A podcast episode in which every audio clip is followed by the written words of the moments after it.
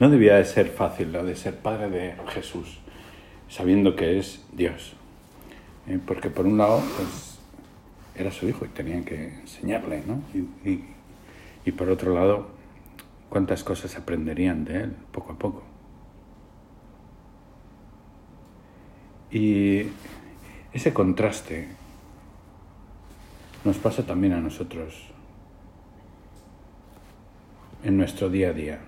Hay veces que tenemos que enseñar, hay veces que tenemos que aprender. ¿Cómo es mi trato con los demás?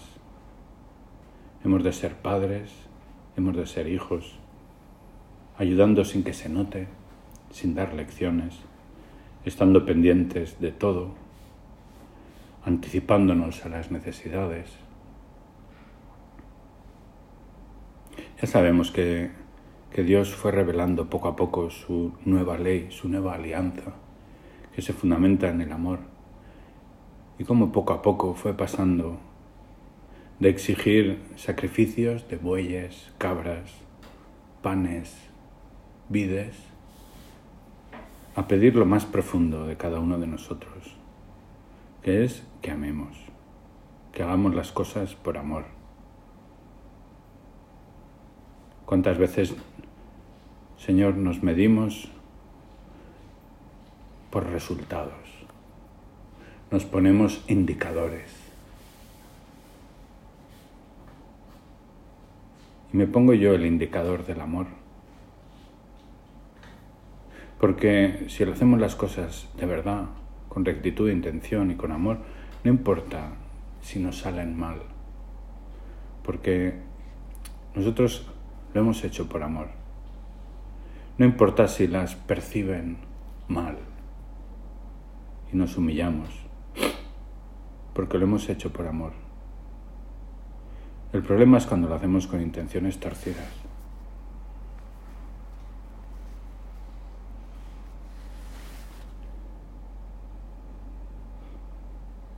El, el título de la meditación que me he puesto es Somos la respuesta al amor de Dios. Esa es la idea.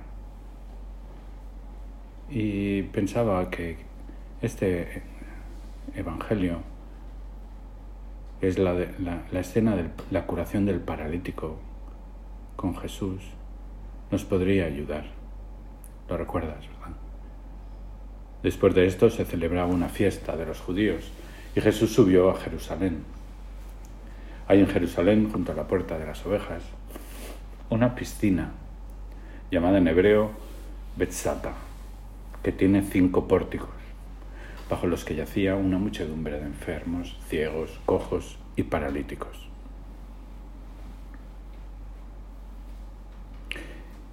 Y ahí estaba un hombre que padecía una enfermedad desde hacía 38 años. Qué fuerte, ¿no? 38 años tumbado en la piscina.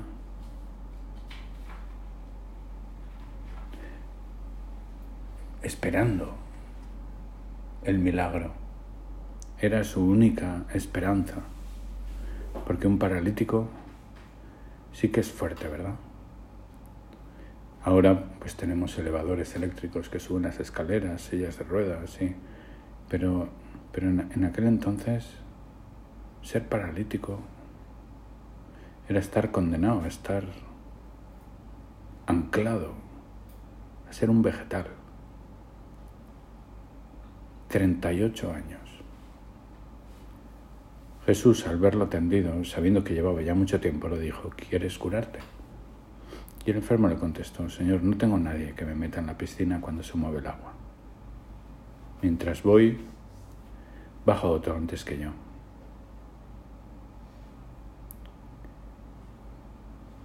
Le dijo Jesús, levántate, toma tu camilla y ponte a andar. Y al instante aquel hombre quedó sano. Tomó su camilla y echó a andar. Era día de sábado. Entonces le dijeron los judíos al que había sido curado, es sábado y no puedes llevar la camilla.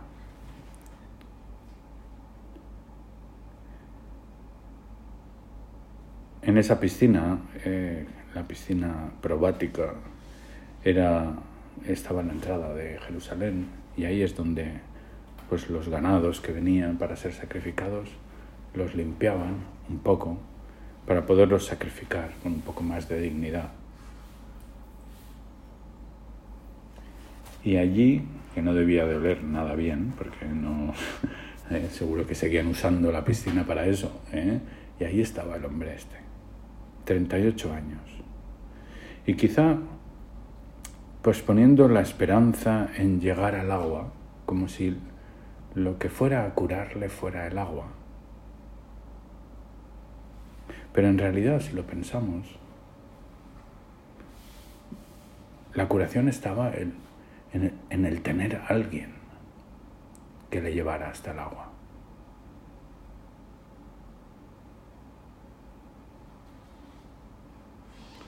Y, y, ese es el aspecto que deberíamos de meditar hoy. Porque yo puedo ser esa persona con mis hermanos, con los demás, en mi apostolado. Yo debo de ser esa persona que coja a los demás para realizar ese milagro que Dios quería realizar. Pero la respuesta soy yo. En, en este pasaje del Evangelio no, no dice que el paralítico creyera en Jesús. Además, parece que no sabía ni quién era. Cuando empieza a hablar con él. Y Jesús tiene misericordia de su enfermedad. No le pide nada. Se ve aquí el absoluto desinterés de Jesús en curar solamente por esa miseria que ve en ese hombre. Ese hombre aún no tenía ojos para lo sobrenatural, sino solo para la carne. Y el Señor le cura y, y ese paralítico poco a poco va abriendo los ojos. Poco después se lo encuentra en el templo y le dice, no peques más. Y con, a nosotros nos pasa algo parecido tenemos que manifestar ese, ese detalle de servicio, esa preocupación por los demás, de modo desinteresado, porque queremos amar, porque es lo digno para nosotros. Porque así somos felices, así nos desarrollamos, nos vamos identificando con el Señor. Primero servimos materialmente, quizás, en cosas insignificantes, y el Señor irá poco a poco abriendo los ojos a lo espiritual y dando los frutos apostólicos. Es, así ha sido desde el principio. ¿Cuántas veces lo meditamos? Nuestro anzuelo es el cariño que ponemos. Y no pues las estrategias, los planes, las coordinaciones que son necesarias pero que son muy secundarias. Por eso no vale la pena atascarse. Sí, se puede discutir, pensar, al final alguien tiene que decidir qué hacemos, porque si no estamos eh, cinco personas y seis posibilidades distintas, ¿no? Al final alguien decide y todos a por ello, poniendo esa confianza y ese amor. Ahí se encuentra la eficacia Los judíos no vieron el milagro, lo único que vieron era a un tipo incumpliendo el sábado. Y eso también nos pasa muchas veces, ¿verdad? Que ante situaciones de necesidad, nosotros nos fijamos solamente en tonterías. Señor, le pedimos ahora que sea yo capaz de ver más profundo realmente eh, con esas tres dimensiones de la fe, de la esperanza, del amor, que vea la realidad con este prisma, para no quedarme en tonterías humanas que lo único que hacen es estropear, dividir, separar y hacernos infelices. Todo lo que no sea amor es infelicidad. Y todo lo que no sea amor trae su castigo propio. es que es así. Es así.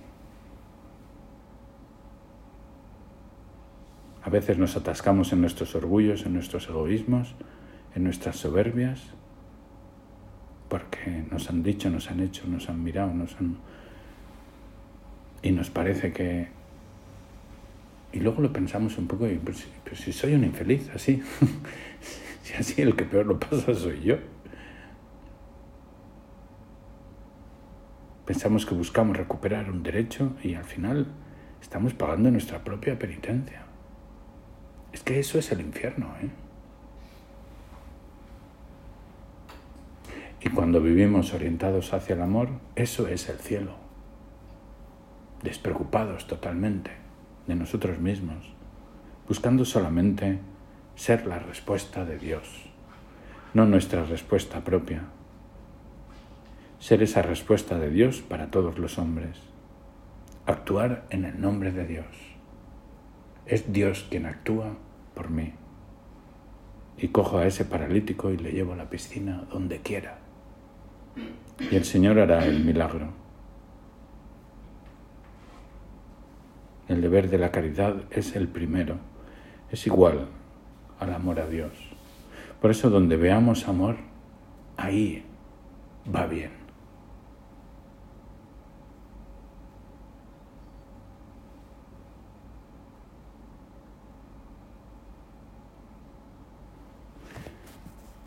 Viniendo para acá me, ha venido una anécdota a la cabeza, estas absurdas, pero bueno, que me parece muy gráfico.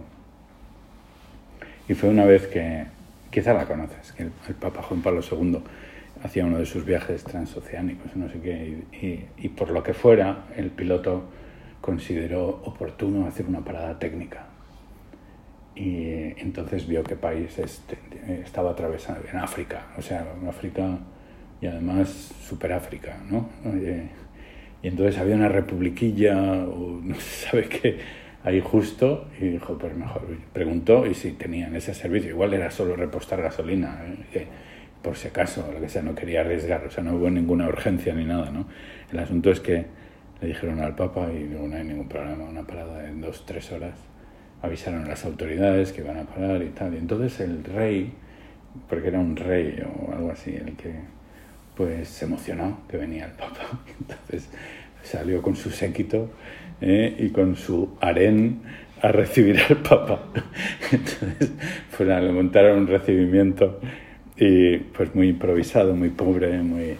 Pero claro, ahí bajaron, pues, el Papa, estaba Joaquín Navarro Valls, y, y, entonces pues montaron un, trono, un algo, no sé qué, y apareció el rey con sus 27 esposas, y, y por supuesto que eso es África, o sea que, que que la etiqueta era ir desnudo, o sea, que le montaron un baile, el papá no sabía hacia dónde mirar, pobre. o sea, una situación de estas cómico trágica, total, ¿no? O sea que pero se veía el cariño de esas personas, ¿no? Que demostraban al Papa eh, tal y ya pues al final salieron corriendo de ahí, ¿no? Y ya en el avión el Papa le dice a Joaquín Navarro Valls, ¿no cree usted así como era el Papa, ¿no? ¿No cree usted que ahí están anclados todavía en el Antiguo Testamento?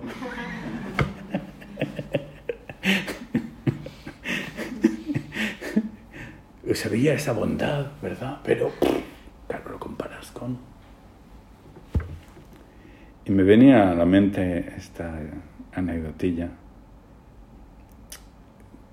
para que pensemos a ver si no nos pasa lo mismo y estamos anclados en el Antiguo Testamento. ¿Te acuerdas en el Antiguo Testamento cómo se iba preparando poco a poco para el mandamiento del amor.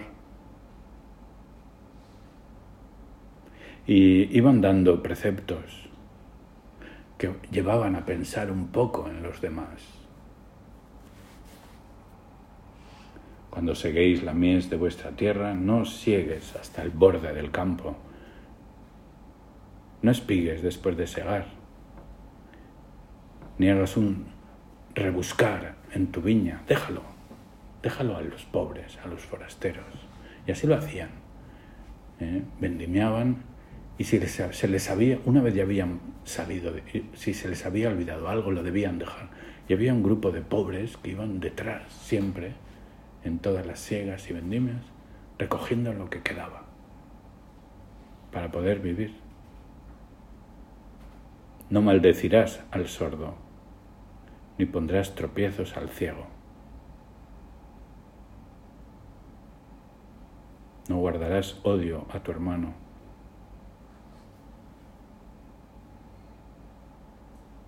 pero lo reprenderás para que no cargues con el pecado por su causa. Corregirle. No serás vengativo ni guardarás rencor. Olvidarás rápido. Y así poco a poco fue subiendo el nivel, hasta el amarás a tu prójimo como a ti mismo. Me venía a la mente esta anecdotilla del Papa y del Antiguo Testamento y tal, porque a veces somos así, ¿verdad? ¿Qué tal la fraternidad? Bien, no le digo nada, no le insulto, ¿eh? no le pongo zancadillas ¿eh? al cojo ni, al ciego, ¿eh? no le he dicho nada. ¿Eh?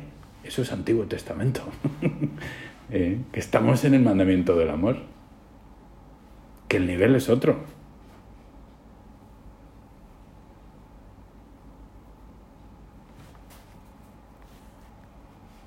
Jesús nos pide dar un paso más. Amar.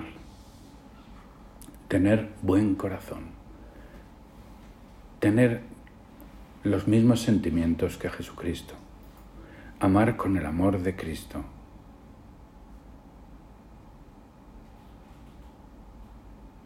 Con obras. No sé si conté aquí una anedotilla de un chaval de San Rafael bueno que un día en un curso de retiro, hablando de apostolado, nada más terminar la charla, ¿no? se había quedado inquieto.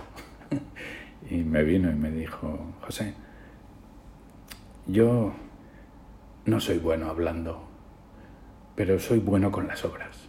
Digo, pues muy bien, ese será tu apostolado, ¿Eh? con obras. ¿eh? Y, era, y era totalmente cierto. Será un chaval que era muy activo, que era un líder, que, el, día que él venía a la meditación atraía a, ocho, o sea que es, era... Yo, Señor, soy bueno con las obras.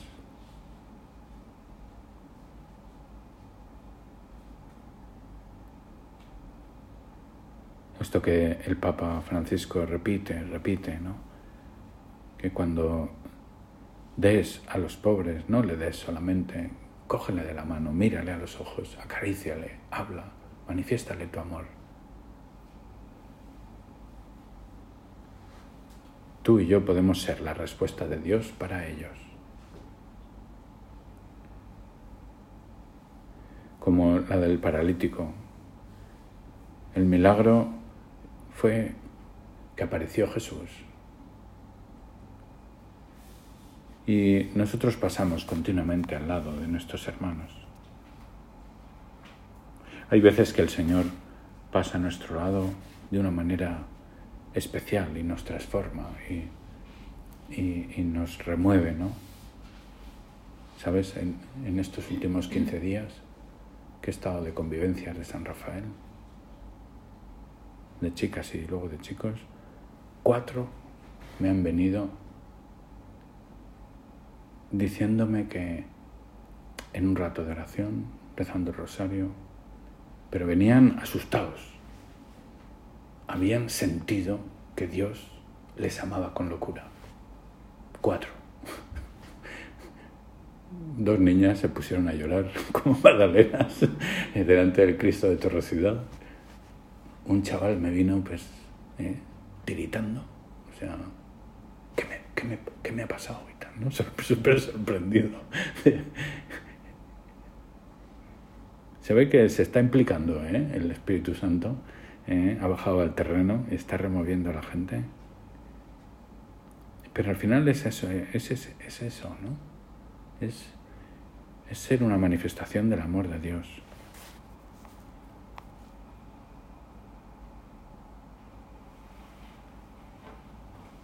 Y, y, y, y, el Señor actuará por medio de nosotros.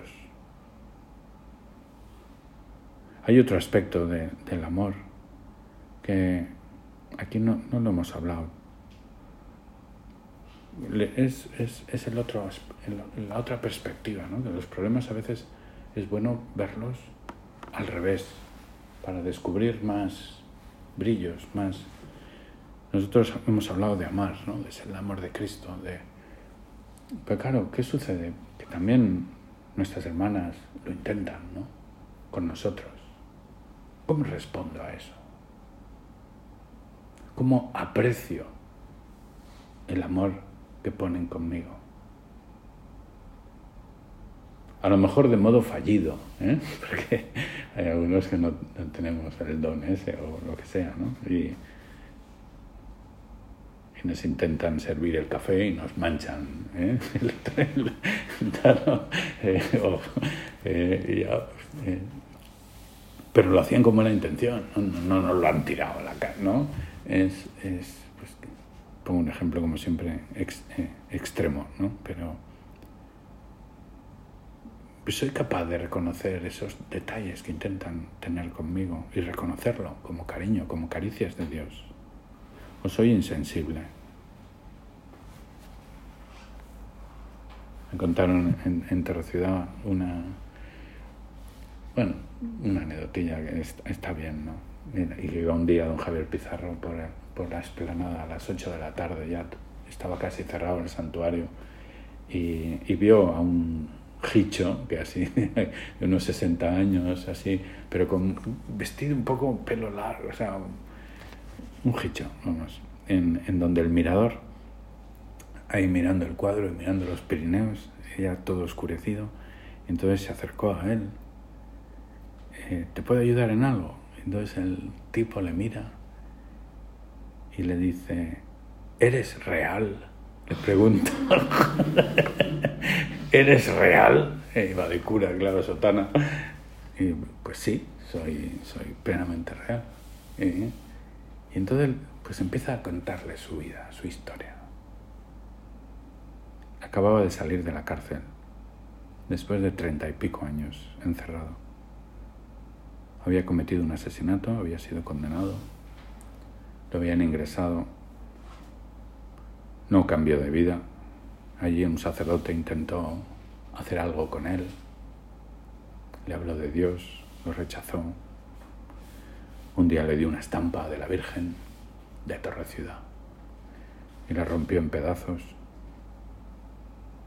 Acabó la condena al cabo de 20 años o 10 o 15 Salió y cometió otro asesinato, lo volvieron a encerrar, volvió a la misma cárcel, la misma vida, el mismo cura, la misma conversación, la misma estampa le dio otra vez, la rechazó otra vez.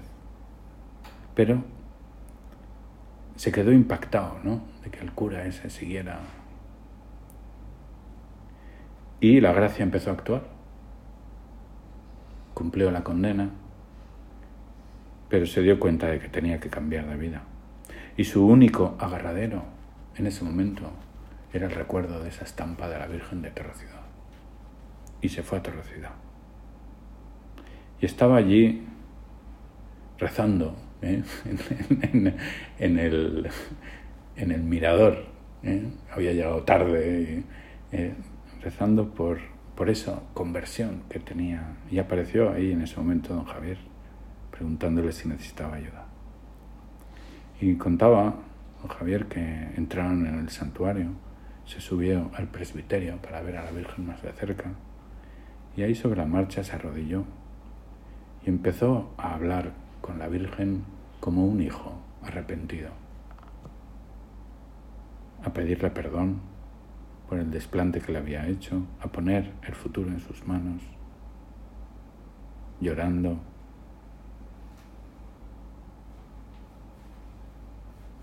Luego quiso confesarse, reparar, empezar a reparar el daño que había hecho. Continuaron el trato durante meses. Eres real. Así funciona el Señor. Y tenemos que saber reconocer esas caricias que el Señor tiene con nosotros. Y, y también las que tienen los demás. ¿Cuántas ocasiones?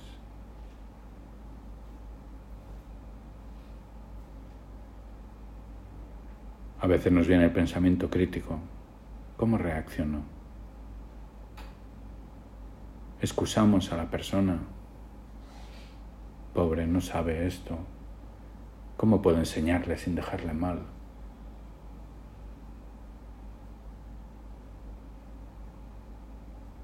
¿Cómo me apoyo en la corrección fraterna? Es un medio sobrenatural, con un fin sobrenatural.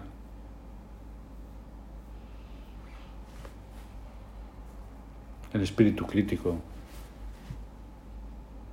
se termina con la corrección fraterna. Si no puedo hacer corrección fraterna, entonces debo admitirle y aceptarle como es. O los pensamientos de vanidad que nos vienen, ¿cómo reacciono? Intento alabar a los demás interiormente, sus bondades, sus virtudes, aprender de ellos, buscar las cosas buenas que tienen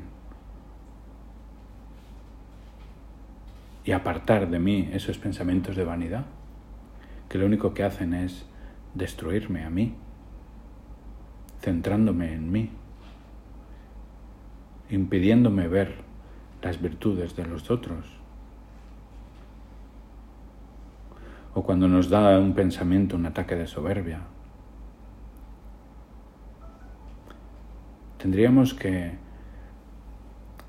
agradecer al Señor ser el último en todo.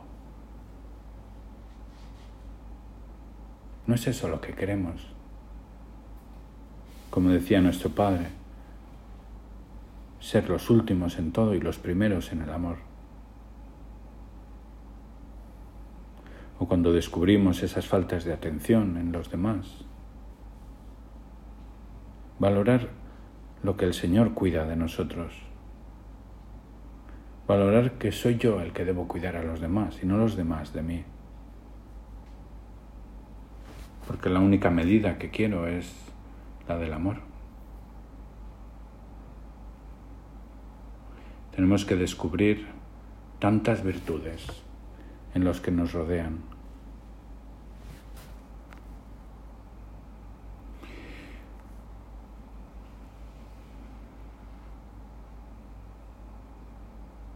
Decía Santo Tomás, con una de esas frases suyas, ¿no? que,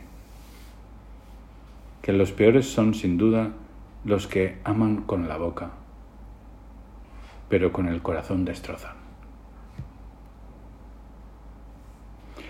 Y terminamos nuestra meditación pidiéndole al Señor, por meditación de nuestra Madre, que, que nos ayude a amar de verdad, a ser de, de verdad la respuesta de Dios a tantas necesidades de las personas.